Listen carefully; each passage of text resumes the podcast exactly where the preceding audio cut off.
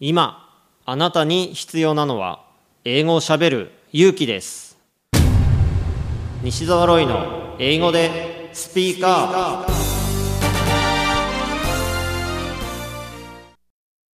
今回のゲストは国際交流のためのメディアグローバルコミュニティ編集長宮崎和美さんです。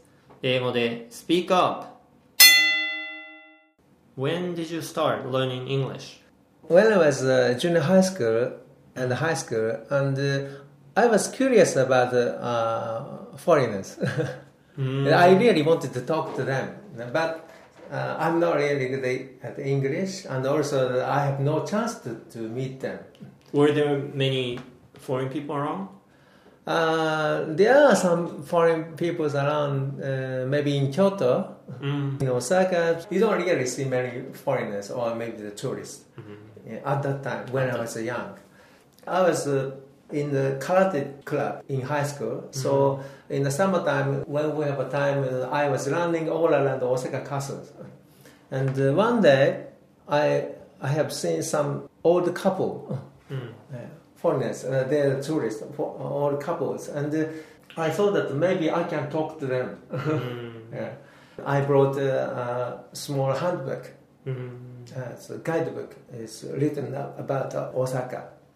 Then I prepared some phrases to speak to them.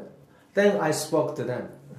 Yeah. That that book is in Japanese. in Japanese and English. Yeah, both. Yeah, both, Both. Japanese and English. Then, but it was really challenging for me, you know. Uh, I, I just came up to them and I looked at the book and I tried to speak to them. Uh, I just read it, Mm. the small notes. And, and I also offer them, if uh, you have a time, I want to take around Osaka Castle. Could you come with me? And they said, of course. Wow. Please take me around. That that was when you were high school student. high school student. Uh, uh, at that time, I was a second grade high school, and uh, but actually, that's all I could do it at that time.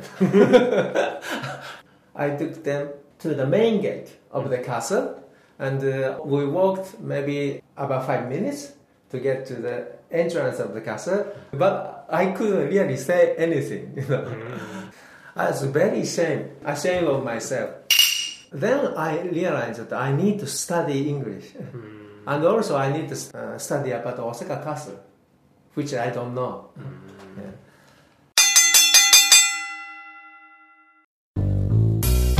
英語が話せないのは知っている単語を使いこなせていないだけ。だから1日15分の動画レッスンでエゴイヤ病直訳スピーキング病英語コミュ障が治ります。苦手意識が強い人でも2ヶ月以内に英語ができる人に返信それが頑張らない英会話レッスンです。5時間分の無料レッスン動画をプレゼント中。詳しくは西澤ロイの公式ホームページをご覧ください。あなたはもう英語が話せるんです。話せるんです。話せるんです。話せるんです。